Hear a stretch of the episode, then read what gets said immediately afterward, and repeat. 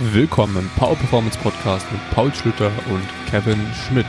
Die heutige Episode ist wieder sehr breit gefächert. Anfangs sprechen wir ein wenig über die Corona-Zeit, was wir für Lektionen bisher gezogen haben und was man tun kann, um die Motivation aufrechtzuerhalten.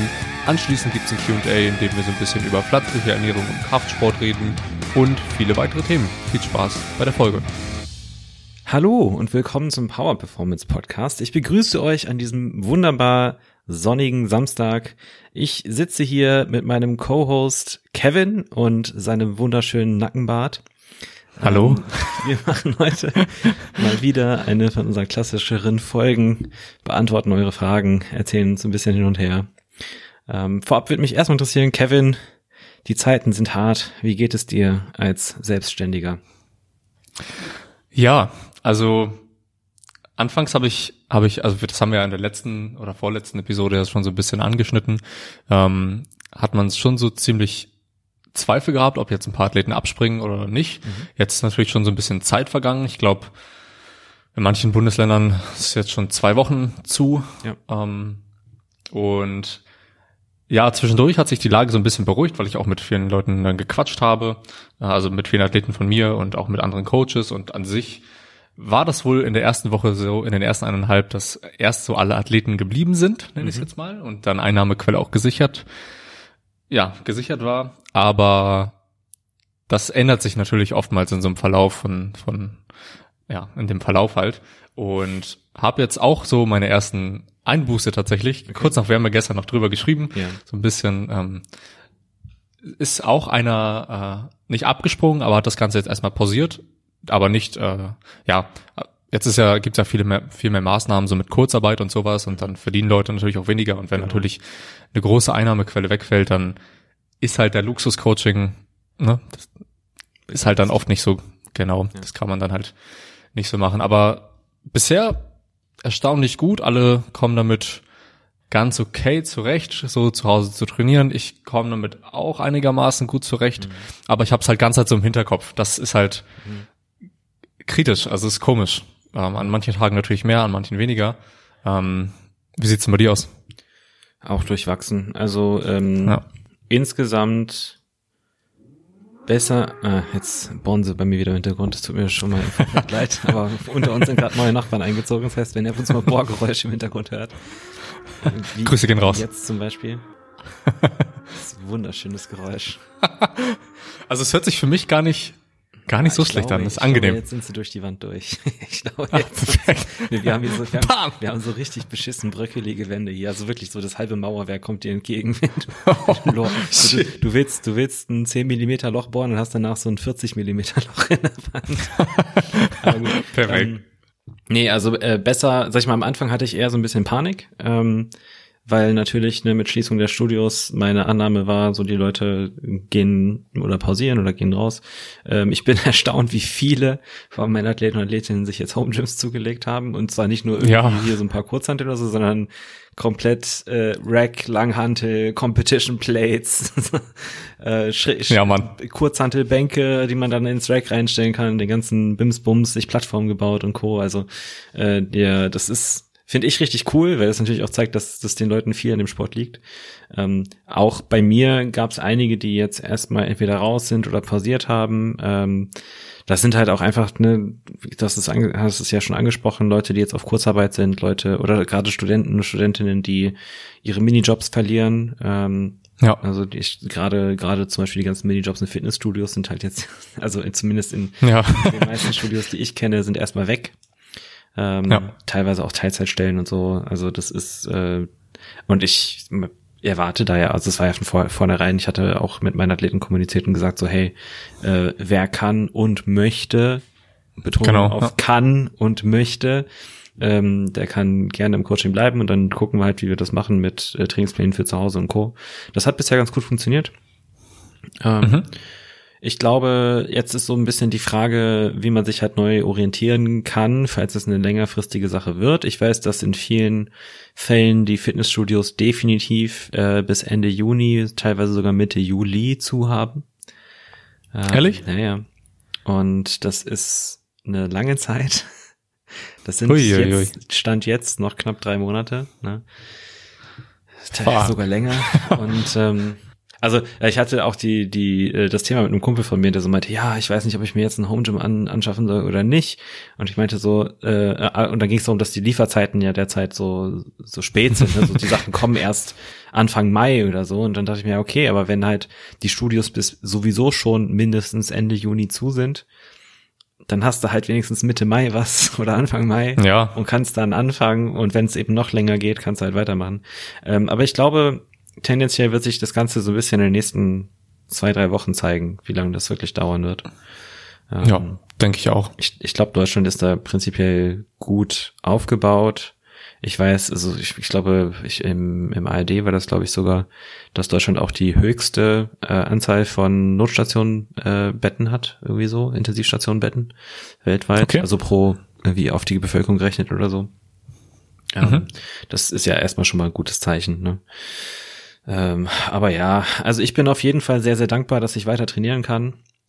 Ähm, ich habe auch, ja. und ich bin ja bei so einem Thema immer relativ offen, äh, hier auch Info an alle anderen, die irgendwie selbstständig sind und auch vielleicht für dich dann.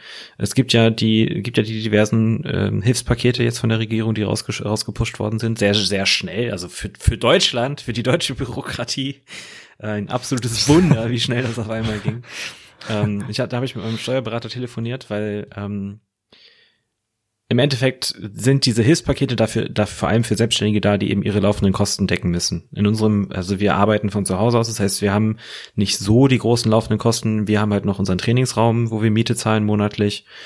Ähm, und da fallen halt, kommen halt noch die ganzen Kleinigkeiten, so Bürobedarf und so Kram kommt ja da dazu, ne? Habe ich mit meinem Steuerberater ja. telefoniert und der meinte, jo, ähm, lieber beantragen und nicht brauchen, als brauchen und nicht beantragt haben.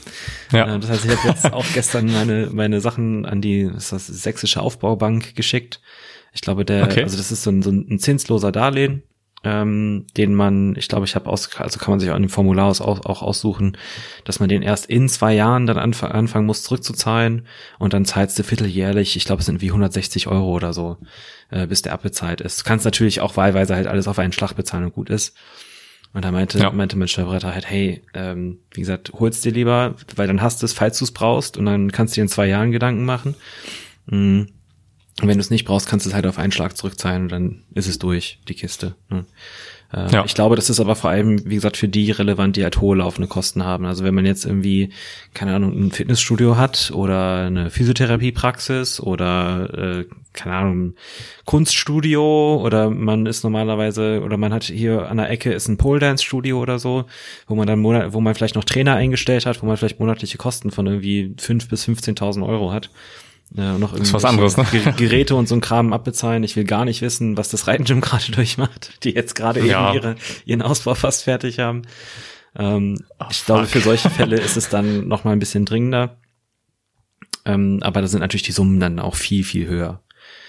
Also ja. da geht's, da geht's dann an die größeren Hilfspakete, dass diese, diese 5000 Euro, die ich dann womöglich, weiß ich auch nicht, ich habe ja erst den Antrag gestellt bekomme, sind ja auch eher ein Tropfen auf den heißen Stein. Für, das stimmt. Da sind wir noch, da sind wir noch ganz gut bedient, sage ich jetzt einfach mal. Ja. Und auch natürlich äh, einfach nur super cool von unseren Athleten dann auch, dass der, der, dass sie halt alles versuchen, dann auch da äh, uns zu supporten. Oft, also ich, oftmals, oftmals kam die Nachricht von ein paar Athleten von mir, dass, äh, habe ich dir auch gestern gesagt, der Coach darf ja nicht verhungern. Und das fand ich ganz gut.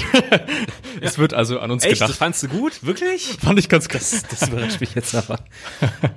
ähm, nee, das, das ist natürlich echt nice, ne? wenn die Leute dann auch, ja. auch, auch ähm, die so eine Einstellung haben, das, das können wir natürlich sehr wertschätzen. Ähm, ich finde es auch richtig cool, dass jetzt ähm, beziehungsweise ich freue mich darauf, wenn die Studios wieder aufmachen, weil dann die Leute auch wirklich mal eine etwas andere Wertschätzung dafür haben, was es im Studio ja, Mann, alles ich auch. gibt. Ich ja. meine, ich bin halt nicht betroffen. Ne? Wir haben ja unseren, ja. das ist ja unser Gewerberaum. Ich nutze den ja auch gewerblich. Insofern ist es, also ist es quasi ein Arbeitsort, an den wir fahren. Mhm. Aber gerade wenn man halt nur zu Hause trainieren kann und wenn man Glück hat, hat man noch ein paar Kurzhanteln da. Ne? Auch das viele nicht, sondern nur ja. mit Bändern dann ist das, glaube ich, nach drei Monaten, wenn man dann wieder ins Studio geht, schon so eine Offenbarung. so, oh, so viele Geräte. Guck mal, ja. was ich alles machen kann. das gleiche habe ich mir, ich habe jetzt auch zwei Wochen jetzt selbst schon mhm. zu Hause trainieren müssen. Ja. Ich, die ersten Einheiten waren richtig cool. Ich so, ach man, erstmal, also was anderes, das macht ja richtig Spaß. Ich glaube, so die dritte Einheit habe ich mir dann so gedacht, das ist richtig scheiße. Also es macht für mich mhm. echt nicht so super, super viel Laune. Und das, also ich bin nicht der Einzige, der das jetzt mhm. so erzählt hat. Äh, viele Trainees von mir, die eingeschränkt sind in, den, in dem Equipment, die dann auch eingeschränkt sind in Übungen. Es ist halt sehr repetitive, also noch Klar. vielleicht mehr repetitiver als, mhm. darf man das sagen? Ist das überhaupt repetitiver. gedenglischt? Repetitiver als äh, ja, sowieso schon im, im Gym. Aber ich habe mir auch so, ich vermisse richtig Rudergeräte und so, mhm. so richtig, oder äh, eine Curl-Maschine oder sonst, also richtig so dumme Sachen. Ähm, Kannst ja auch weil einen Biceps-Blaster kaufen. ja. Safe, mache ich direkt. Weil die, ich habe ich habe auch nur zwei Kurzhanteln mhm. ähm, und ich hatte ein Widerstandsband, das habe ich jetzt aber äh, an einen Athleten von mir verschickt, ja. weil ich halt gedacht habe, ja gut, brauche ich nicht. Ähm, hätte ich vielleicht doch gebraucht, aber so ist halt ist halt dann doch besser besser investiert. Ja. Ähm, aber irgendwann ist halt auch so macht es nicht mehr so viel Spaß, mhm. immer diese diese Übungen, die die mir früher auch schon nicht so viel Spaß ja. gemacht haben, äh, zu absolvieren. Ja. ja. das ist schwierig. Was machst du so? Ach sorry, sag, nee, wolltest du was sagen? Was? was machst du so jetzt alltagsmäßig zu Hause den ganzen Tag? Das, was ich sonst halt auch immer gemacht habe. okay. Ähm, also ich merke schon, dass mir tatsächlich gerade so dieser, ich nenne es mal, echte Menschenkontakt, der fehlt schon. Ja. Ähm, ich meine, ne, wir sind ja immer zu zweit, aber auf Dauer würde man schon ab und zu mal außer am Super, an der Supermarktkasse mit einem Menschen länger als eine halbe Minute interagieren. Das habe ich richtig ja. toll gemerkt. Wir waren, äh, ich glaube, vorgestern Abend die letzte Runde mit dem Hund draußen und haben halt dabei zwei andere Hunde samt Besitzer getroffen, äh, die wir auch schon länger kennen. Und standen wir halt also fünf Meter voneinander entfernt und haben uns einfach nur unterhalten. Und selbst, selbst das hat schon so richtig gut getan. Einfach so ja. auf diese Distanz und sich unterhalten zu können, mal mit einem Menschen auch über, auch mal über was anderes als Corona. Ähm, ja. Nee, aber an, ansonsten, ich, ich stehe auf, wir fahren irgendwie trainieren, vielleicht noch einkaufen, dann zu Hause arbeiten, Podcast aufnehmen, arbeiten, bisschen zocken und ab ins Bett. So, vielleicht abends noch einen Film gucken oder so, aber das ist jetzt, äh, das sind so, sag ich mal, das ist, mein Alltag ist jetzt zu meinem anderen langweiligen Alltag geworden. Also das, was ich mhm. sonst an meinen langweiligeren Tagen getan habe, ist das, was ich jetzt regulär mache. Wir ja. haben ja jetzt noch, äh, weil Jula hat bis zum, ich muss mal kurz schauen, bis zum 16. hat sie ja McFit gearbeitet. Das heißt, wir haben jetzt noch mhm. bis mindestens Montag, wo wir uns so gut es geht halt selbst isolieren, einfach nur für den Fall das. Äh, ja. Getestet worden sind wir ja beide nicht. Ja. Ähm, und, dann kann man halt überlegen, also wenn jetzt auch die Ausgangsbeschränkungen so langsam wieder nachlassen, dann kann man auch mal wieder drüber, drüber nachdenken, vielleicht ein, zwei andere Leute mit zum Training zu nehmen oder so. Ähm, und das wird dann, denke ich mal, wieder auf jeden Fall eine, eine willkommene Abwechslung. Wie sieht's bei dir Safe. aus? Ja, eigentlich ziemlich ähnlich. Ähm, wie, wie du selbst gesagt hast, man, man wertschätzt deutlich, deutlich mehr dann Konversation mit anderen. Mhm. Ähm, ich habe das, also ich äh, habe jetzt auch wieder ein bisschen, bisschen mehr Zeit, weil ich noch mehr drin hocke als sonst. Sonst sind wir halt öfter im Tierpark oder was weiß ich. Das fällt natürlich alles weg, ist natürlich alles zu. Ähm, gehen natürlich trotzdem, trotzdem spazieren, aber hier in Greifswald, das ist halt so, wir wohnen relativ in, direkt in der Stadt und da ist es halt nicht so, nicht so der Spazierweg, den wir eigentlich haben wollen. Ähm, das heißt, relativ viel zu Hause hocken und wieder ein paar Bücher rauskramen, ein bisschen lesen. Und das, das, das letzte Buch, was ich jetzt gelesen habe, war, ähm, kennst du Digital Minimalism, Minimalism von Cal Newport? Nee. Da geht's halt so um, ne, wie, wie, wie, der, wie der Name sagt, mhm. digitaler Minimalismus. Äh, und da er hat, er redet halt so ein bisschen davon, den, der Unterschied zwischen Kommunikation und Kon Konversion, glaube ich.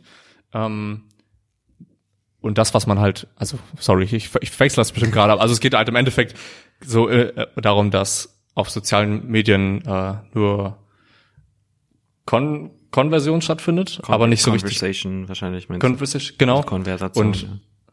genau und äh, Kommunikation halt fehlt. Ja. Und da habe ich halt so dran, dran gedacht, okay, hey, das, das überträgt sich eigentlich ganz gut, gerade mhm. auf die, auf die der, der, derzeitige Zeit. Alle sind halt nur auf sozialen Medien, können sie Kontakt halten, aber es ist halt einfach nicht so, ja. ähm, hat nicht den gleichen Wert wie halt eine wirkliche, wirklich Kommunikation mit einem, mit einem ja. Typen oder sonst irgendwas. Ja. Und ja, ansonsten viel, viel lesen. Wir haben jetzt auch ein bisschen intensiver Netflix geschaut. Hast du die, die Freud-Serie gesehen? Noch nee? nicht, nee. Noch nicht. Okay, ist crazy. Weiß, ich weiß auch nicht, ob ich mir das antue, um ehrlich zu sein. Ich bin ja eh nicht, ich bin ja eh nicht der, der größte Freud-Fan. Ist nee? es nicht irgendwie so eine Mischung aus äh, Freud, also Freuds Geschichte und irgendwie Krimi oder irgendwie sowas? Ja, also es, ich, ich habe erst erst gedacht irgendwie, dass es äh, beruht auf einer wahren Geschichte, aber es ist halt super fiktiv, also ist halt so ein bisschen Psychothriller-mäßig gestaltet. Okay. Ich habe halt gedacht, okay, hey, gönnen wir uns das mal rein. Wir haben das tatsächlich gestern und heute, das sind nur acht Folgen, mhm. durchgeschaut. Und es wird halt richtig creepy. Also richtig komisch, so richtig das ungefähr, abartig so, auch. Ungefähr so realitätsnah wie Jaws. wie, das kenne ich nicht. Der, Jaws kennst du, das ist der, der, Nein. der Film mit dem, mit dem Hai. Nee. Den hast du noch nicht geguckt? mm. Digga, das ist ein Klassiker, den musst du mal anschauen. Okay, mach ich gleich. Also, das ist schon uralt. Also, kennst du das echt nicht? Mit dem Nee, Mann. Dadam. Dadam. Also das Dadam. Dadam, dadam, dadam. Also sag mir was, aber glaube ich dir noch nicht. aber der äh, mache ich. Ist sehr, also die die Freud-Serie ist sehr komisch. Okay. Also ziemlich komisch und ekelhaft, auf jeden Fall. Keine, ähm, keine Spoiler, Kevin. Keine Spoiler. Nee. Äh, Jaws, Jaws ist von 1975. Das ist schon ein paar Jährchen alt. Ähm, was, wir können ja mal jetzt langsam zu den Fragen kommen. Ach ja, ja da war ja was. Da war ja was. ähm, Lektion von der Corona-Zeit, was Athleten über sich und wir über unsere Trainees gelernt haben. Mhm. Ähm, fang du ruhig mal an. Ich muss mir noch mal kurz Gedanken machen. Okay. Ähm, also es wird sicherlich auch noch überleiten in so ein anderes Thema, was wir da jetzt mhm. noch so stehen haben. Äh, also der, der erste Aspekt ist mir ist erstmal so aufgefallen, mir aufgefallen bei, bei meinen Trainees und bei mir selbst, dass man Training doch auch mit so Home Equipment relativ effizient gestalten kann. Man kann das sehr anstrengend gestalten. Viele haben das sehr unterschätzt. Ja. Sie haben gedacht, das ist halt Larifari, zu Hause ein paar Liegestütze und dann ist der, ist es gegessen. Mhm. Ähm, aber ich habe halt oftmals die Rückmeldung bekommen, dass es deutlich anstrengender war als die letzte Zeit im, ja. im Studio, weil man sich natürlich auch erstmal daran gewöhnen muss. Es waren, vor allem wenn man sehr limitiert ist in dem Equipment, muss man natürlich auch anders hart trainieren ja. und mit oftmals auch ein paar mehr, mehr Raps, als man sonst gemacht hat, sonst gemacht hat. Ähm, Gerade du. Das heißt, Leute, ja. Was meinst du? Hm. Ich habe doch. ja, ja. Ähm, genau, also viele Leute haben dann also noch, noch, noch ein anderer Aspekt war dann, dass ähm, sie Übungen für sich entdeckt haben. Beispielsweise, das habe ich auch in einem, in einem Artikel geschrieben, den ich, den ich jetzt die letzten Tage irgendwie veröffentlicht habe, dass manche Leute beispielsweise sonst Bayesian Curls am Kabelzug gemacht haben. Jetzt haben sie das mit einem, mit einem Band gemacht oder sowas. Und das hat sich halt einfach deutlich besser angefühlt. Das heißt, mhm. durch das limitierte Equipment, was da zur Verfügung steht, mit dem, mit dem Widerstandsband oder sowas, ja. ähm, merken, merken sie halt einfach, okay, hey, probieren was Neues aus, merken, das fühlt sich gut an und wir werden auch sicherlich ein paar neue, mhm. paar Sachen davon mit implementieren in das Training dann. Okay. Genau. Ja, und die letzte Sache ist dann, äh, dass viele tatsächlich ein kleines Motivationsloch, mhm. Motivationstief haben, ähm, weil denen das Training nicht so viel Spaß macht, spreche aus eigener Erfahrung. Mhm.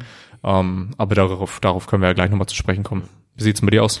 Ähm, also ich habe über mich selbst rausgefunden, dass ich mich wirklich richtig, richtig hart für äh, Krafttraining mit Langhantel spezialisiert habe und fast gar keine Ahnung mehr vom, vom Körpergewichtstraining habe. Ich hatte ja tatsächlich so in meiner Anfangszeit hatte ich mal, ich glaube, ein halbes Jahr, wo ich auch sehr, sehr viel Körpergewichtstraining gemacht habe. Auch so diverse okay. Progressionen durch und so ein Kram. Oder wenn ich mal äh, im Urlaub war, halt wochenlang nur Körpergewichtstraining gemacht. Das musste ich mir jetzt alles, mir jetzt alles nochmal neu anlesen. Mhm. Ähm, ich glaube, auch bei mir haben viele Trainees gelernt, dass sie sich selber überschätzt haben, was das Körpergewichtstraining angeht. ähm, dass sie unterschätzt haben, was es für Möglichkeiten gibt, auch. Ja. Ähm, Und das Ding ist ja, jetzt fangen sie, glaube ich, bei mir gerade wieder an zu bohren. Ähm, ach, es geht. Noch hört man nichts. Ähm, das Ding ist ja, dass man tatsächlich auch mit Körpergewichtstraining richtig guten Reiz setzen kann. Und mhm. das, klar, Motivation ist schwierig, ja, weil es ist ja im Endeffekt nicht das Training, auf das man eigentlich Bock hat. Aber ich glaube, es ist ähm, richtig cool, sich auch mal in neuen Bereichen so ein bisschen ausleben zu können und auch immer neue Dinge ausprobieren zu können. Das Ding, äh, also für mich ist so das Problem, ich kann mich momentan nicht so gut reinversetzen, weil wie gesagt, ich habe ja eine Trainingsmöglichkeit. Ich krieg das ja. nur über meine Athleten mit. Ich bin da wahrscheinlich nicht ganz so empathisch, wie du es sein kannst zurzeit. Mhm. mhm. Aber ich, ich glaube, wenn wir jetzt in, nämlich in das nächste Thema übergehen, so dieses Thema Motivation aufrechterhalten in der Corona-Zeit, ähm,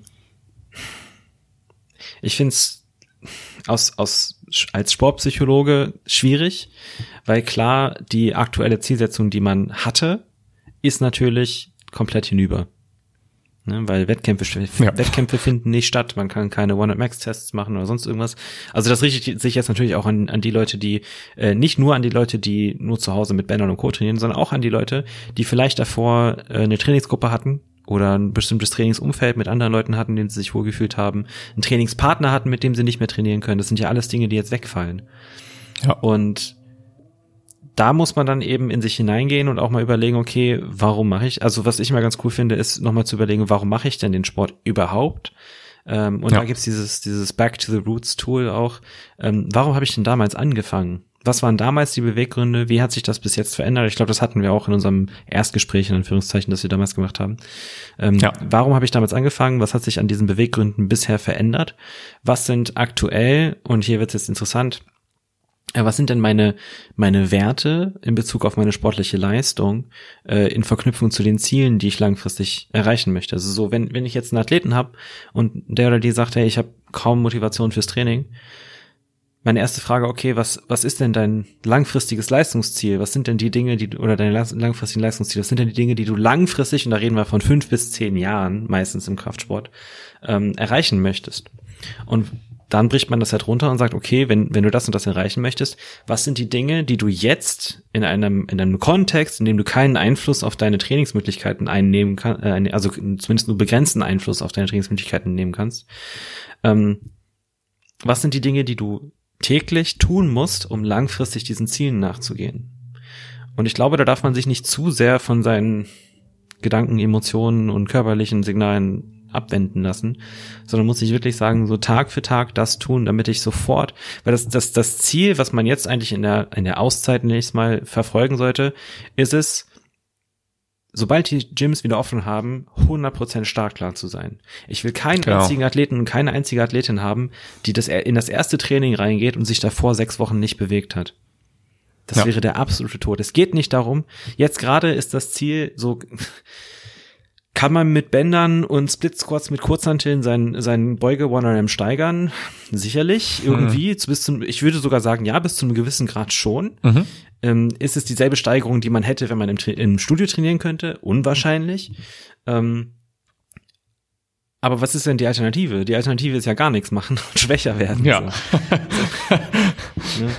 Deswegen äh, wirklich das Runterbrechen auf, was will ich langfristig erreichen, warum will ich das erreichen, was sind die, was sind die Leistungswerte für mich, die damit einhergehen und was sind entsprechend die Handlungen, die ich Tag, Tag für Tag ähm, machen muss, damit ich eben diese Ziele langfristig auch erreiche. Das ist so diese, ja. da sind wir ja bei dem Thema eine Pro Prozessorientierung. Genau, ja. Cool. Ja, also so versuche ich das aktuell auch selber, also mit, mit mir gerade so ein bisschen. Mhm. Ich versuche das auch so schriftlich festzuhalten. Ähm, das fällt mir dann immer leichter, da so ja. Struktur reinzubringen, sonst ist das immer Käsekuchen.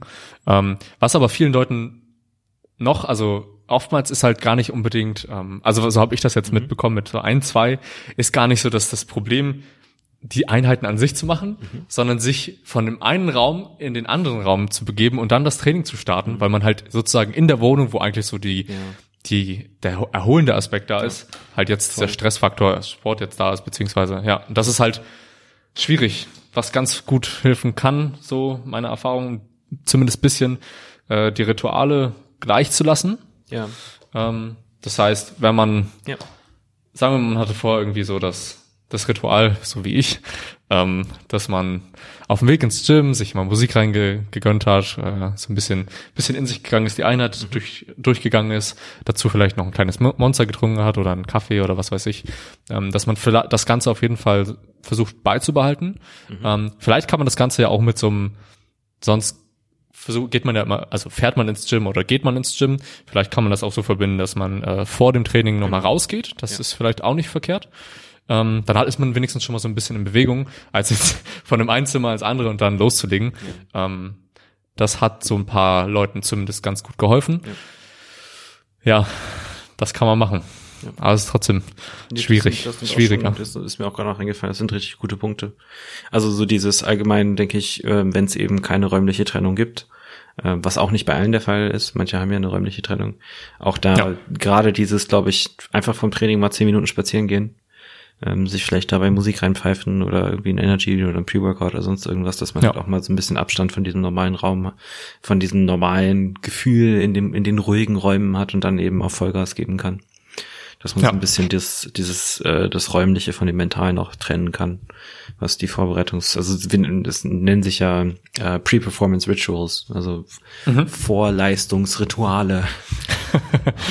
Deutsch ist eine schöne Sprache, oder? Deutsch, das ist ein deutscher Podcast ähm, ja, ich gebe mir Mühe.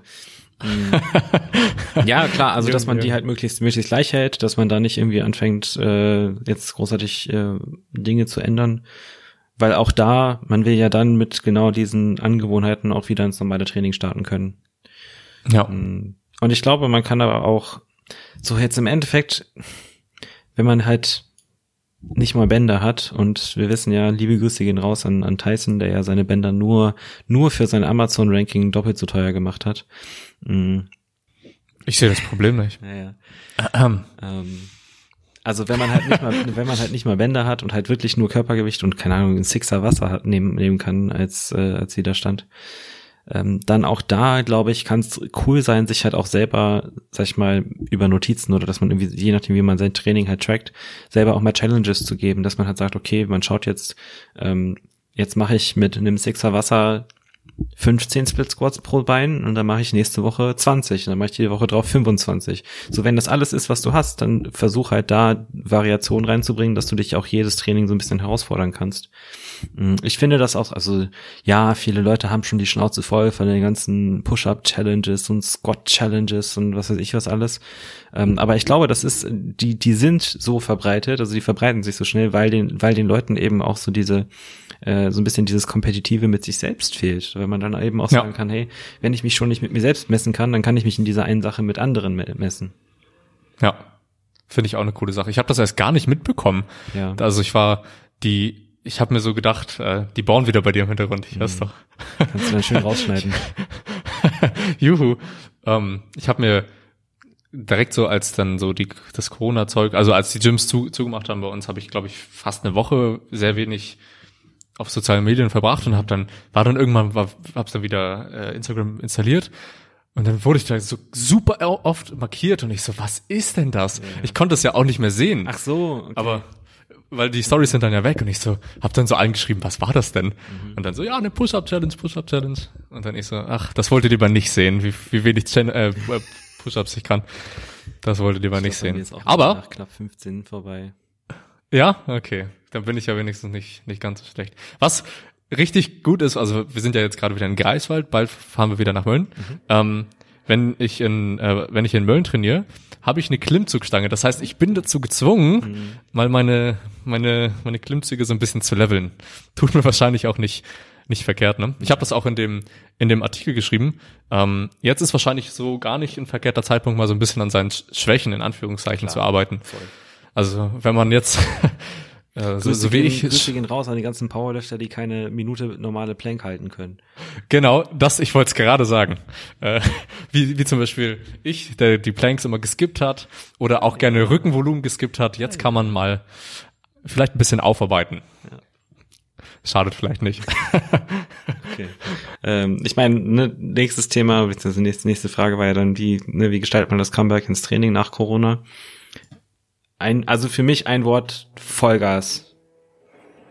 ähm, einfach volle Kanne reinballern und gucken, dass man, naja, also das Ding ist halt, meine, wir kennen, wir kennen es ja von mir, ne, meine, meine Beugeeinheiten, wenn ich eine lange Zeit nicht gebeugt habe, sind immer die besten. Jetzt hast du deine Augen so schön zu, das klingt, ah. als würdest du pupsen, Bruder. Was ein langer Furz. ja, Mann. Oh, da kommt noch was. Junge, die legen hier richtig los. Ja, die bohren halt ihre ganze Wohnung an, meine Güte, ey. Ähm, also so meine Erfahrung ist tatsächlich, dass äh, gerade bei der Beuge, wenn ich lange nicht gebeugt habe, das teilweise die besten Einheiten sind, wenn man in der Zwischenzeit körperlich fit geblieben ist. Und ich glaube, auch da hat man dann so ein bisschen die Chance, also A, wir, ne, Muscle Memory, Residual Training Effekt und so, also alles, was da noch an Trainingseffekten überbleibt und wie man aus dem, in das Training wieder reinkommt. Man braucht sich, glaube ich, keine großen Gedanken darüber machen, dass man irgendwas verliert. Das hatten wir ja letztes Mal auch schon. Nee. Ne? Also es wird, ja, genau. wird vielleicht vielleicht dauert es einen Block, vielleicht dauert es auch zwei Blöcke, aber man kommt auf jeden Fall sehr, sehr schnell wieder dahin, wo man vorher auch war. Ja. In vielen Fällen sogar super schnell. Also ich habe das auch schon erlebt, dass Leute nach irgendwie einer dreimonatigen Trainingspause dann nach vier Einheiten wieder komplett fit waren. Back to the roots, ja. Ähm, und ich, ich glaube, dann ist es halt so, ne, also sobald dann so langsam die Wettkampfplanung wieder da ist oder für die anderen Leute, die, die keine Wettkämpfe machen, sobald man sich dann wieder ein bisschen Gedanken machen kann, wie das Training langfristig aussieht, dass man sich auch dann halt wieder Ziele setzt und schaut, okay, wie gehe ich das an? Wie sieht so eine Jahresplanung aus? Äh, wann kann ich damit rechnen, hier und da mich mal zu testen oder nicht zu testen und so? Das ist dann, macht dann, glaube ich, einen ganz guten Einstieg ins Training wieder. Ja, das denke ich auch. Ich bin mal gespannt, wie, wie voll die Wettkämpfe äh, Ende des Jahres sein werden. Oh, Weil ja. jetzt viele Wettkämpfe wegfallen, ja. wird es bestimmt eine, eine ordentlich volle Sache. Ähm, ja, aber ich, ich kann dir, kann dir nur zustimmen. Einfach wieder voll, mhm. voll reinstarten. Ähm, für die meisten Leute, für mich jetzt beispielsweise, der dann eine sehr lange Zeit nicht gebeugt hat, ich habe das, habe halt Probleme damit, wenn ich wieder anfange zu beugen, dass ich halt extrem Muskelkater bekomme und mir halt alles abreiße ein Tick leichter Einstieg wäre vielleicht nicht verkehrt, ja. so die erst ein, zwei Einheiten, ähm, ja. so Intro, Intro-Einheiten mäßig. Aber dafür mit nicht direkt. Genau, mit, mit Schmackes. Muss vielleicht, müssen vielleicht nicht zehn Beugesätze direkt sein in der ersten Einheit. Ähm, aber so ein, so ein gediegener Einstieg ja. ist wahrscheinlich nicht verkehrt. Das stimmt schon. Ähm, ja, wollen wir zur nächsten Frage? Ich glaube, die hatten wir schon. Echt? In der, ich glaube schon. Hm. Meinst du nicht? Ich weiß, egal. Whatever. Machen wir, ne? Ja, einfach machen. Okay. Äh, Paul, gibt es Sachen, die nerven, beziehungsweise was hättet ihr gerne vorab gewusst, bevor euch die Tätigkeit, bevor, bevor ihr euch für die Tätigkeit entschieden habt, also bezogen auf den Coaching-Job? Mm. Also Dinge, die mich nerven, sind das, das, das, das, das. So, alle Athleten. Nein. ähm, also was, was manchmal nervig sein kann, ist, wenn man ähm, vor allem in der Wettkampfvorbereitung bin ich da auch sehr streng. Das wissen aber auch alle meine Leute. Ähm, wenn man halt erneut und wiederholt sieht, dass äh, Lifts im Training nicht zu Wettkampfstandards ausgeführt werden. Das bezieht sich auf Beugetiefe, das bezieht sich auf äh, Pause beim Bankdrücken, das bezieht sich auf Ellenbogen beim Bankdrücken, das bezieht sich auf den Lockout beim Heben. Ähm, das sind alles, ne, also so gerade in dem letzten Block vorm Wettkampf sollte das technisch bei jeder einzelnen Wiederholung genauso sein, wie es im Wettkampf ist. Also da bin ich vielleicht auch ein bisschen Hardliner, aber ich weiß, dass äh, ich, ich weiß, dass es vor allem bei Leuten, die noch keine fünf bis zehn Jahre Wettkampferfahrung haben, sehr, sehr sinnvoll ist, weil es immer mal wieder jemanden gibt, der oder die aufgrund eines schlechten Kommandos oder aufgrund äh, einer kleinen technischen äh, Schwierigkeit dann Lift ungültig bekommt und das finde ich halt sehr schade. Was mich auch manchmal ein bisschen nervt, ist, dass ähm, und das ist, glaube ich, allgemein so ein Thema. Also das ist nicht mal mehr KDK oder Powerlifting oder Kraftsport spezifisch. Ich glaube, das gibt's in, in jeder Sportart. Ähm, ist so diese Frage von, äh, wer trägt wo die Verantwort Verantwortung für die Leistungsfähigkeit des Athleten oder der Athletin. Ich glaube, es ist mhm. super wichtig, dass man als Athlet, ähm, also dass, dass ich als Athlet mir selber gegenüber wirklich Rechenschaft zeige und sage, okay, wenn ich möchte, dass meine Leistung besser wird, dann muss ich schauen, dass ich A, vernünftig trainiere, dass ich B vernünftig esse und C mich vernünftig allgemein auch sonst zu dem Training erhole. Ne? Also bei Schlaf, Umgang mit Stress und so weiter und so fort. Und wenn die ja. Dinge halt nicht stimmen, dann kann ich nicht unzufrieden sein, dass ich keinen Fortschritt mache. Dann brauche ich mich nämlich nicht ja. wundern. Ähm, und das ist, glaube ich, so ein, so ein, so ein Gedanke, den viele einfach noch nicht also, sie wissen es zwar theoretisch, aber dadurch, dass eben so dieses Thema Fortschritt im, im, im Training für super viele auch, also das, das, das ist, fällt mir zumindest anekdotisch auf, ähm, dass es da eine sehr, sehr starke Kopplung mit einer Emotionalität gibt, eventuell auch mit einer, mit einem gewissen Grad Selbstwert, der mit der Trainingsleistung zusammenhängt und dann ist es, wird es eben schnell sehr kritisch. Und ich glaube, da braucht es auch ein bisschen mehr Selbstreflexion, was das angeht. Ja, finde ich guten Punkt. Ja. Guter, guter Punkt. Ich glaube, ähm, viele, also nicht viele, aber manche, bei manchen ist es vielleicht so, sie holen sich einen Coach, mhm. um Verantwortung abzugeben. Mhm. So, so ja. sch schreiben es dann auch viele so. Ja. Ähm, aber man hat im Endeffekt, wie du sagst, man hat immer Eigenverantwortung, egal ob bei Tätigkeiten, die du machst oder wie du auf Sachen reagierst. Du hast halt immer so die Verantwortung. Klar ist der Coach dann dafür da, das Ganze so effektiv wie möglich zu gestalten. Aber du musst halt exekuten. Wenn du das nicht machst, dann bleibt es halt aus. Ja. ähm, eine Sache, die mich nervt, die mir jetzt gerade eingefallen ist, mhm. ähm, die mich vor, vor, ich glaube, zwei Monaten, irgendwie ein, ein oder zwei Monaten so ein bisschen, ein bisschen genervt hat. Ähm, es kann ja immer mal sein, dass Athleten äh, das Coaching beenden wollen oder mhm. irgendwas passiert im Leben, dass, dass sie das halt äh, aufhören wollen. Und ich bin der letzte Mensch, der dann sagt, Handy, das finde ich jetzt aber nicht gut, dass du das machst, äh, du bleibst jetzt bei mir oder sowas. Ja. Ähm, aber dann muss mir das auch, muss man mir das auch mitteilen. Mhm. Also ich weiß nicht, ob du das auch schon hattest, aber ich hatte auch Athleten, die ähm, da habe hab ich dann auf das Wochenfeedback ge gewartet, habe dann gefragt, na, wie sieht's denn aus? Mhm. Ähm, habe keine Antwort. Ich habe irgendwie schon Samstag gefragt und dann ähm, Sonntag nochmal gefragt, na du, wie sieht's denn aus? Kam keine Antwort. Ich so, hm, okay, dann kann ich die Woche ja schlecht schlecht äh, planen. Mhm. Also das war eine wöchentliche Planung. Ähm, hab dann trotzdem so ungefähr die Woche schon mal strukturiert, dass er wenn wenn denn morgen die Antwort kommen sollte am Montag, dass ich dann halt noch irgendwie reaktiv, äh, also ne, darauf reagieren könnte und da ein bisschen was anpassen kann. Mhm. Montag kam auch nichts. Ähm, dann habe ich die Woche halt so laufen lassen, wieder gefragt und dann kam nichts und bis heute kam nichts. Krass, okay. Und das ist halt. Das ist dreist. Das ist schon dreist. Schade, ja. ja. ja. Und das, da war ich echt, ich, da war ich richtig traurig. Also, mhm. das, da bin ich nicht gut. Ja. Das mag ich nicht so. Ja, voll nachvollziehbar. Ähm, also so hatte ich das noch nicht tatsächlich. Mhm. Ähm, war auch erst nur einmal. Ich glaube, also es ist schon schon des Öfteren vorgekommen, dass Leute gegangen sind, ohne meiner Wahrnehmung nach, und das ist ja auch immer so eine Sache, den, den tatsächlichen Grund erörtert zu haben. Also oftmals mhm. gibt's da auch einfach auch. Äh, Leute, die, also manchmal hat auch jemand einfach keinen Bock auf einen Coach. So, das ist ja völlig legitim. Ja. Das kann man mir auch sagen, das ist kein Thema. Ähm, ja.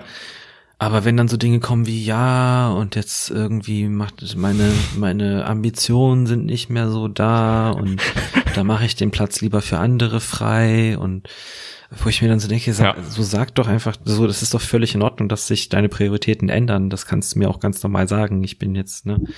Ähm, ja. Eine Story, die mir bis, die bis heute an mir nagt. Ähm, Erzähl. Ich, ich bin jetzt einfach mal so frei und ich, ich nenne ihn nicht beim Namen, aber ein, ein Kumpel von mir, den ich äh, einen Zeitraum kostenfrei, also ohne halt dafür was zu brechen, gecoacht habe, der auch während mhm. der Zeit deutlich stärker geworden ist, der auch einen richtig guten Wettkampf abgeliefert hat damals. Mhm. mhm. Da fing es dann, und das haben wir, also das an diesem Punkt, er weiß, wer er ist, er hört auch unseren Podcast, wir haben das bis heute, wir haben das gut geklärt und wir kommen auch super mit klar. Also wir können da mittlerweile auch so ein bisschen drüber Scherze machen. Mhm. Weil ich dann eben jemand bin, der das auch offen anspricht. Und da war es dann, da war es dann so, ähm, dass der Wettkampf war vorbei und dann waren wir in der Vorbereitung auf den nächsten Wettkampf und dann kam von ihm so einfach so, hey, ähm, hast du eigentlich noch Bock, mich zu coachen? Und ich dachte mir so, okay. ja, also, nö, also, sonst würde ich es halt nicht machen. So, ich krieg ja, ja, also ich krieg, ah, also warum sollte ich es machen, wenn ich keinen Bock drauf habe, wenn ich kein Geld für kriege? So. Ähm, ja. Und im Endeffekt lief es dann äh, darauf hinaus, also dann hat er im Endeffekt so, das war so ein bisschen der Versuch, irgendwie dahin zu kommen, dass ich dann sage, ja, gut, ich brauch, muss dich auch nicht mehr coachen, ne? so dieses, mhm. weil er, äh, weil er quasi in einer Trainingsgruppe trainiert hat mit jemandem vor Ort, der auch Coach war, mit, zu dem er ein mhm. gutes Verhältnis aufgebaut hat und halt gesagt, für sich gesagt hat, er bräuchte jemanden, der ihn auch vor Ort betreuen kann, der ihm vielleicht auch wöchentlich die Planung anpassen kann und hat halt aber eben dafür, also hat eben kein, äh, nicht genügend Geld dafür, mich, mich für meine Leistung zu bezahlen und das würde er tun wollen Ähm, und dann habe ich im Nachhinein gesagt, ja, dann hättest du von vornherein so, das ist da völlig nachvollziehbar, dass man einen Coach, ja, safe. einen Coach, der vor Ort ist, einem Online-Coach vorzieht, solange man davon ja. ausgehen, also solange man davon zumindest in diesem Fall annähernd ähnlicher Kompetenzen ausgehen kann, ähm, ohne jetzt zu viele Schüsse zu feuern. Ähm, das ist ja so, finde ich, finde ich sogar einen richtig guten Grund zu sagen, hey, ich habe hier ja. jemanden vor Ort, der hat nochmal andere Ansichten, was viele, viele Dinge angeht. Ähm, bei dem würde ich auch gerne nochmal ins Coaching gehen und halt auch für mich was lernen und habe dann jemanden, der mir auch innerhalb meiner Trainingseinheiten Feedback geben kann. So pff, ja. vollkommen nachvollziehbar. Ja, ähm, safe. Des, deswegen, also so bei, bei den, bei den Gründen, äh, höre ich schon immer sehr genau zu, was die Leute sagen, weil im Endeffekt, was, was mich, ähm, was ich, was ich schade finde, ist, wenn jemand geht und ich für mich und für meine Arbeit nichts daraus lernen kann. Mhm. Das frustriert mich unendlich doll. Weil ich ja. dann da so sitze und mir denke, was, was, Warum? ich über, es, es nagt auch ewig an mir, ne? So, ja. was hätte ich anders machen können? Um diesen, weil ich habe halt, du hast ja als als als Coach so viele unterschiedliche Menschen im Coaching, mit denen du so unterschiedlich teilweise umgehst. Äh, jeder ja. jeder Athlet und jede Athletin hat so eine eigene Herangehensweise ans, ans Training. Jeder äh, hat eine andere Art und Weise mit Feedback umzugehen. Das heißt, man man muss sich wirklich kommunikativ auf jeden einzelnen sehr detailliert einstellen. Und es, es sind für mich immer so verlorene Möglichkeiten für mich was zu lernen. Das finde ich unheimlich schade. Voll vollkommen nachvollziehbar. Und ähm, ich hatte so also die ähnliche Story wie du. Also mhm. ziemlich, ziemlich ähnlich. Also ich habe einen Athleten äh, schon relativ lange gecoacht, ähm, aber er, er hat auch dafür gezahlt.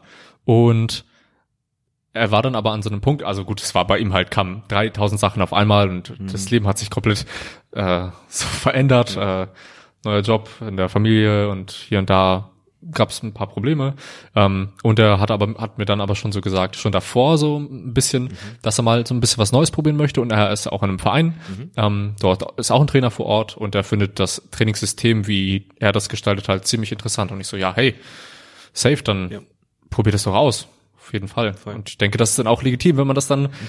offen sagt. Ja. Das muss man halt dann auch machen. Oder wenn die Prioritäten sich ändern, wie du gesagt hast, da hatte ich auch schon einige, die dann gesagt haben, hey, das ist mir jetzt alles gar nicht mehr so wichtig, wie ich gedacht hätte.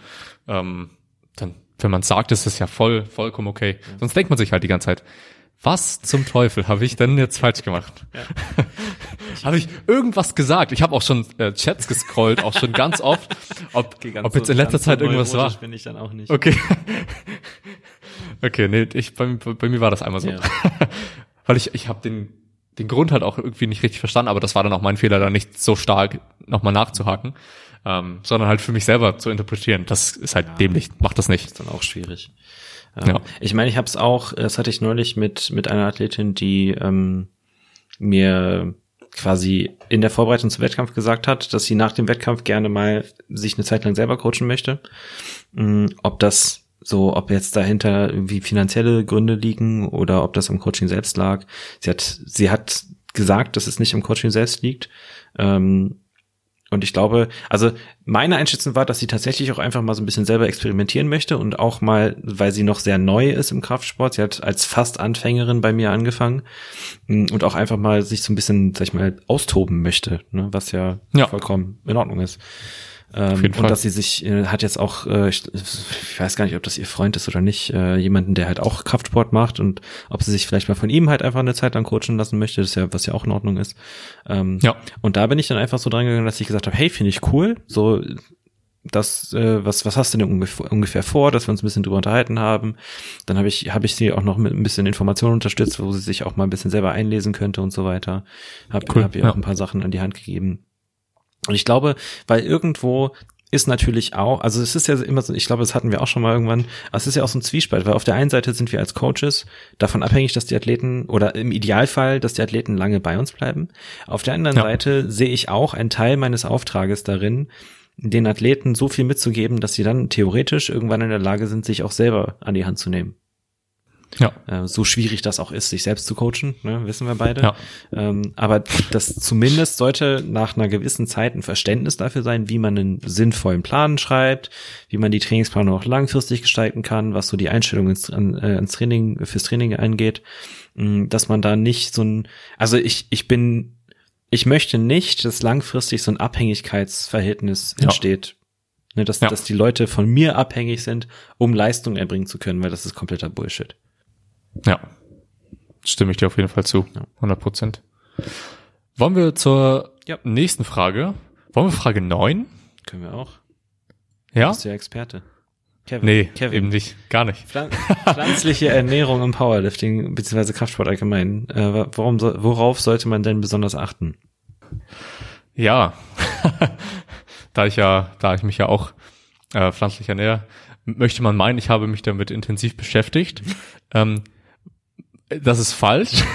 also guter Standpunkt. also es, es geht, ich habe ähm, mich so ein bisschen, bisschen eingelesen, auch tatsächlich so ein bisschen äh, in, in die Studienlage, was, was das Ganze an, angeht. Ich habe auch angefangen, da einen Artikel zu schreiben vor zwei, drei Monaten irgendwie, ähm, der sich dann aber so ein bisschen verlaufen hat. Und ja, man kann das so ein bisschen, ein bisschen runterbrechen. Also es gibt dann erstmal natürlich Proteine, die Echt? Es gibt Proteine, ja. Also das sollte man auch mal sagen. Und viele wissen ja heutzutage, es ist das gleiche wie Eiweiß, Leute. Krass, so. Ich, ich habe erst gestern die Frage bekommen, äh, was ist der Unterschied zwischen Eiweiß und Protein? Aber das ist jetzt eine, eine andere Sache so. Uh. Ähm, auf jeden Fall ist äh, pflanzliches Protein nicht ganz so verdaulich, ähm, beziehungsweise kriegt man halt nicht aus dem, wenn man jetzt tierisches äh, Protein hat und pflanzliches Protein, kriegt man halt aus der gleichen Menge nicht ganz so viel raus. Ja. Ähm, das und außerdem ist halt auch der EAA, also der Essential Amino Acid Anteil im, im, äh, im, pflanzlichen Protein nicht ganz so hoch wie im tierischen, weshalb es einfach generell mehr Sinn macht, mehr pflanzliches Protein, also Gesamtmenge zu konsumieren, um das Ganze so ein bisschen auszugleichen. Oder das Ganze halt so zu gestalten, dass man versucht, möglichst äh, ja, Nahrungsquellen reinzubekommen, die dann doch etwas höher sind im mhm. EAA-Anteil. Aber meistens fährt man halt einfach deutlich besser damit, dann auch den, den Proteinanteil einfach höher zu halten. Um die 20 bis 30 Prozent ist wahrscheinlich gar nicht so verkehrt. Ähm, ich finde es schwierig tatsächlich, also ich finde es super schwierig, äh, pflanzlich mein Protein reinzubekommen. Ähm, ich habe zwar so, also hätte ich keinen Proteinpulver, ist es, wäre es glaube ich super schwierig. Mhm. Ähm, klar, man kann sich Linsen reinfressen und ja, ganz viele Hülsen fressen, äh, Hülsenfrüchte fressen mhm. und sowas. Ähm, das mache ich auch. äh, aber ich komme trotzdem, wenn ich ein, gewisses Maß an Linsen esse, bisschen Hülsenfrüchte und sowas und dann noch einen Proteinshake trinke, dann bin ich gerade so bei 180 bis 200 Gramm Protein okay. vielleicht so am Tag. Und das sind halt, ich wiege halt 100 Kilo. Mhm. Das ist dann so 1,8 bis 2 Gramm. Mhm. Ähm, als ich noch mich tierisch ernährt habe, da war halt zwei Gramm am Tag easy. Ja. Also super einfach. Ähm, es war halt einfacher, sich einfach einen Magerquark zu gönnen am Abend nochmal oder mhm. was weiß ich. Also ich finde es deutlich schwieriger, das reinzubekommen. Ähm, aber es funktioniert. Und das wäre auf jeden Fall also eine Sache, auf die man achten sollte. Ähm, ja, dann ist natürlich noch so der Aspekt der, der Vitamine und Spurenelemente und sowas äh, gegeben. Ähm, Vitamin B12 ist natürlich dann so eine Sache, die dann auch oft angesprochen wird. Das ist natürlich, oftmals ist da halt auch ein Mangel gegeben. Mhm. Ähm, ich bin mir da aber auch nicht, nicht ganz so sicher, wie, wie da die Studienlage wirklich ist. Ich glaube, ein, eine Studie, die ich da gelesen habe, war, dass auch äh, Supplementierung von Vitamin B12, das den Haushalt überhaupt gar nicht angeregt hat, über einen okay. längeren Zeitraum sogar gesehen, dass es also völlig Wurst war ja. und der halt trotzdem äh, im Mangel war. Ähm, aber das sollte natürlich keine Ausrede sein, jetzt zu sagen, ach, na, ich bin ja sowieso im Mangel, supplementiere ich halt nicht Vitamin B12, es ist halt schon notwendig. ähm, das heißt, Vitamin B12 ist wahrscheinlich gar nicht so verkehrt. Ähm, O3 wahrscheinlich auch. Ne? Genau, also so, so bin ich auch der Meinung. Es gibt aber auch so ein paar Leute wie äh, Brad Dieter, der von von Examine, glaube ich, oder wie heißt der Typ? Keine Ahnung. Der der hatte mal einen Podcast gemacht ähm, mit mit Jeff Nippert und meinte irgendwie so, dass es wohl nicht so ist, Okay. Weshalb auch immer. Habe ich, also die Argumentation habe ich nicht, nicht mehr so, nicht mehr so drauf. Ähm, deswegen bin ich mir da so ein bisschen unschlüssig, aber ich glaube auch zu meinen, dass es, äh, es kann zumindest nicht schaden, sich so ein bisschen ähm, O3, Omega-3 rein, rein zu gönnen. Ja. Ähm, dann ist noch oft angesprochen Calcium, Eisen, Vitamin D, äh, D3 sowieso ja, aber das ist ja bei Leuten, die sich tierisch ernähren, auch so. Ähm, ich glaube, mit dem Calcium ist es gar, glaube ich, gar nicht so ein hohes Problem, ähm, beziehungsweise großes, großes Pro Problem. Bin ich mir aber auch nicht so sicher. Also wenn, wenn ich mir halt jetzt so anschaue, was ich, was ich so esse, mhm. das habe ich dann einfach gemacht und mir so ein bisschen was ausgerechnet, ähm, den Calciumbedarf, ob ich den decke und das war halt, ich war halt deutlich drüber, weil meistens auch diese ganzen Produkte irgendwie zugesetzt sind. Ne? Also ja. ich esse meistens so einen, so einen komischen Alpro-Joghurt morgens und da sind halt irgendwie schon 600 Milligramm Calcium mit drin. Ja, ähm, deswegen sollte das an sich kein Problem sein, wenn man sich da auch ein bisschen ausgewogen ernährt. Ähm, aber ja, Vitamin D3, Eisen ist auch nicht ganz so verwertbar, das aus, aus pflanzlichen ja. Produkten. Ähm, könnte auch eventuell sinnig sein, das zu supplementieren. Hm, was gibt's denn noch? Fällt dir noch was ein? Ne. Ich glaube Jod, Jod, Jod steht auch so ein bisschen auf der Liste. Ja gut, das kannst du. Also steht super viel.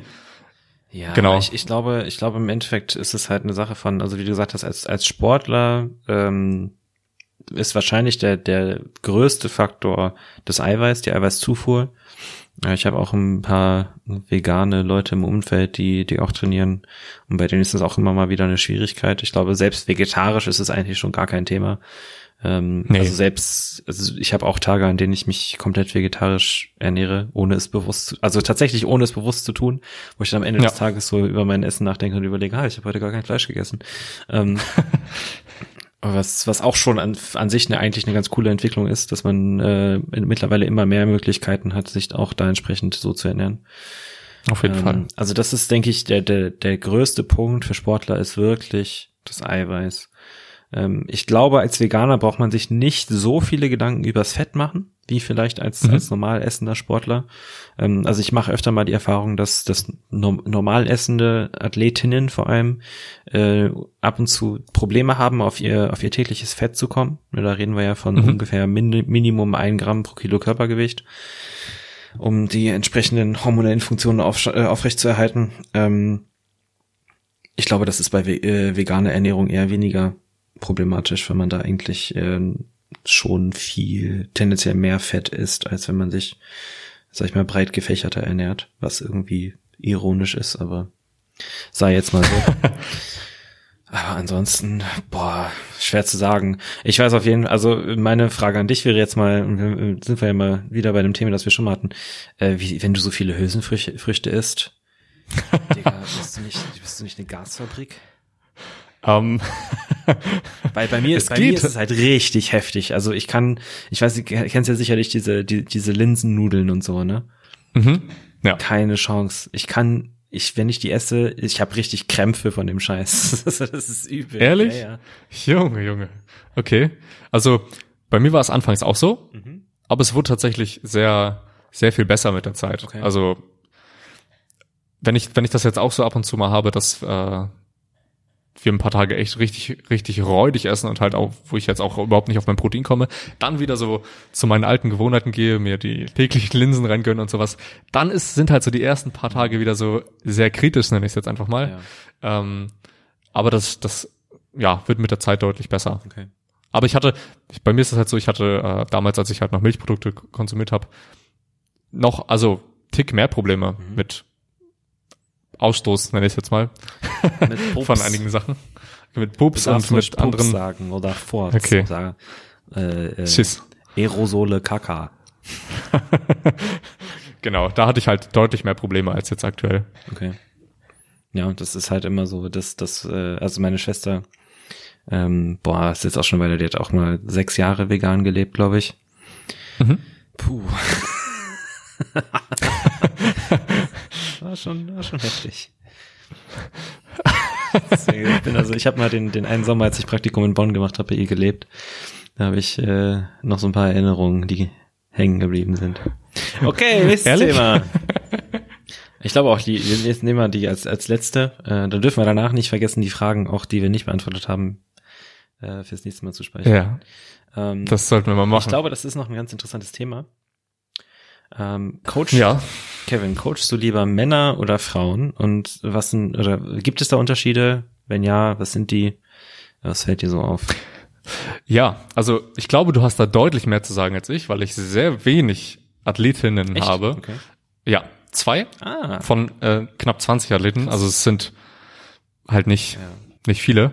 Ähm, bei denen ich, genau, zähl, zähl du erstmal. Bei denen ich aber auch tatsächlich ähm, nicht viel Unterschied sehe an dem äh, Coaching-Aspekt an sich, jetzt fernab von Trainingsplanung. Ähm, da haben wir ja, glaube ich, schon mal eine, eine Folge gemacht damals mit äh, Alex Ketterer. Ich glaube, das war so die dritte Episode. Ja. Da ging es so ein bisschen um Training für Krafttraining für Frauen. Das könnt ihr euch auch mal alle reinziehen. Ähm, aber ich habe da nicht so große Unterschiede gemerkt. Ähm, erzähl, erzähl du mal, was so deine Erfahrungen damit Also ist. derzeit ist das Verhältnis gar, also es ist fast 50-50 tatsächlich. Ach krass. Ähm, bisschen Gewicht jetzt zu den Frauen hin, aber ich habe ja lang, äh, eine, eine relativ lange Zeit überwiegend Frauen gecoacht. Ja, genau. Ah, Also ich glaube, ich, ich bin halt natürlich vorbelastet als Psychologe eher die, ähm, Psych ich meine, dass es körperliche Unterschiede gibt, brauchen wir uns jetzt keine, Nein. da brauchen wir uns nicht drüber Was? Ähm, ich glaube, dass die, die größten Unterschiede, die ich sehe, sind eben, wie gesagt, auf psychologischer Ebene. Ähm, vor allem, was so ähm, die Grundmotivation für das Training angeht. Ähm, ich glaube, äh, wobei es ist, mh, es ist schwierig. Schwierig. Ähm, also Frauen sind zumindest tendenziell, gehen sie offener damit um, dass sie auch ähm, einen sehr ästhetischen Hintergrund haben für das Krafttraining, dass natürlich die Ästhetik Mhm. eine sehr große Rolle spielt. Ähm, Frauen haben entsprechend auch äh, eher Schwierigkeiten mit, ähm, sag ich mal, längeren Aufbauphasen oder längeren Diätphasen, ähm, was natürlich jetzt so in, im Zusammenhang mit Körperbild und Co. ist.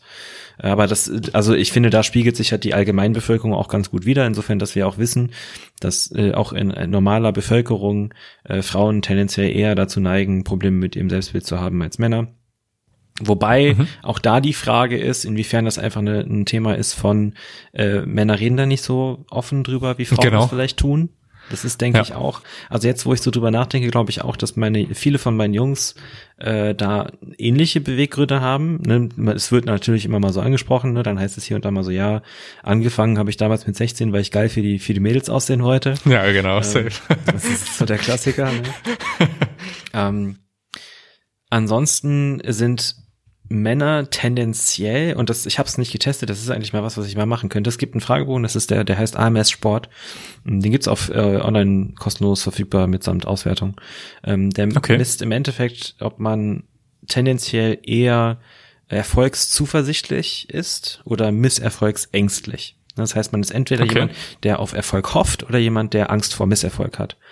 Ähm, ich habe das Gefühl, dass zu, zumindest in meinen Athleten, das ist ja auch eine selektierte Gruppe, das, da- darüber, ne, also wenn man es jetzt wissenschaftlich Genau. macht, das ist eine sehr selektierte Gruppe, dass zumindest Ja. bei mir die Männer tendenziell eher Hoffnung auf Erfolg haben und die Frauen eher Angst vor Misserfolg.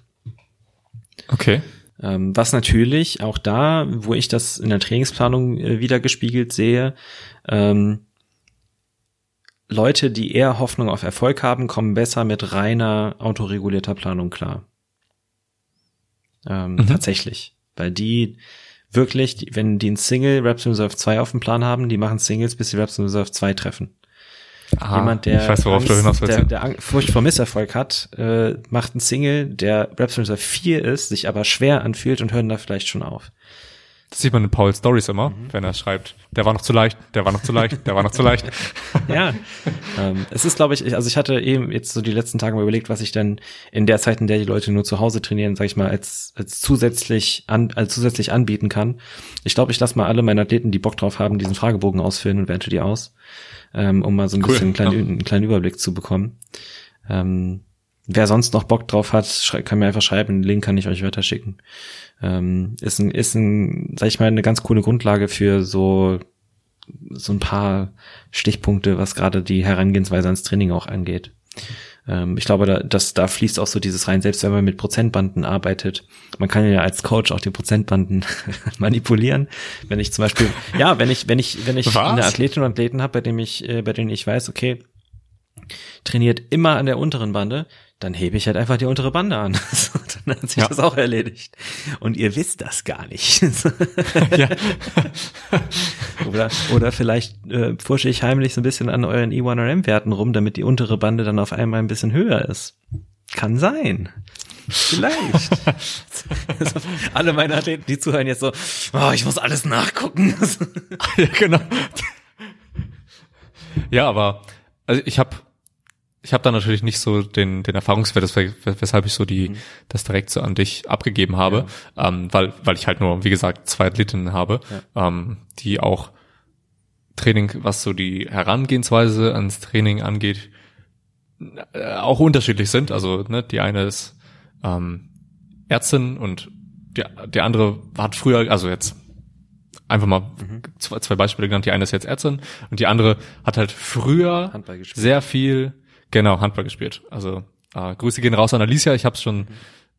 versprochen, endlich mal, jetzt eigentlich in jeder Folge gibt's Beispiel zu, zu ihr, deswegen mal Props, Props an sie.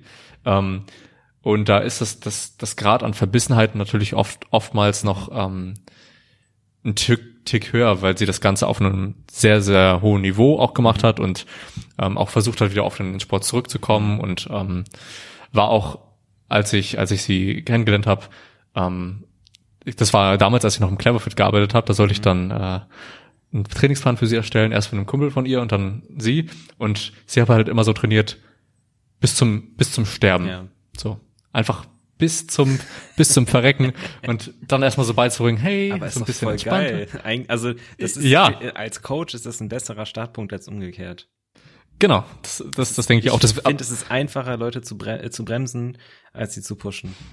Finde ich auch auf jeden Fall.